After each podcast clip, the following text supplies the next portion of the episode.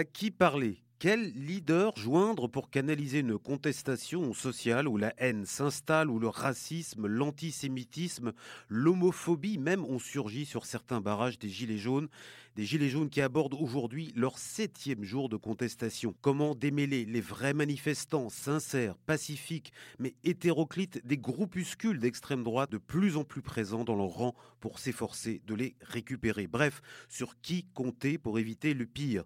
Sur Force ouvrière en pleine crise interne qui vient d'élire dans l'indifférence totale un nouveau secrétaire général Sur une CGT au compteur bloqué sur les luttes des années 70, dirigée par un leader caricatural à force de langue de bois incapable d'emmener son syndicat au-delà d'un conservatisme mortifère, ou alors sur une CFDT au patron éclairé, l'un des seuls à avoir intelligemment analysé le mouvement en cours, à avoir proposé une solution pour en sortir, mais avec qui le pouvoir a curieusement du mal à trouver une méthode de travail. C'est toute la question qui se pose aujourd'hui pour le gouvernement face aux gilets jaunes.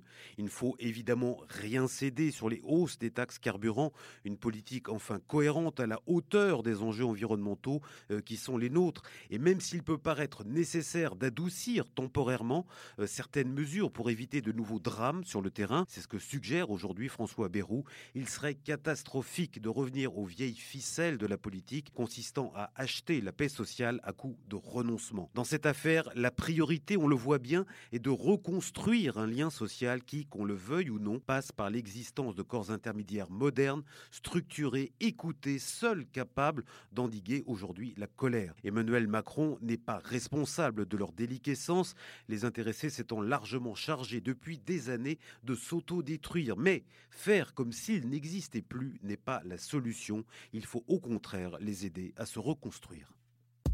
Retrouvez tous les podcasts des échos sur votre application de podcast préférée ou sur leséchos.fr.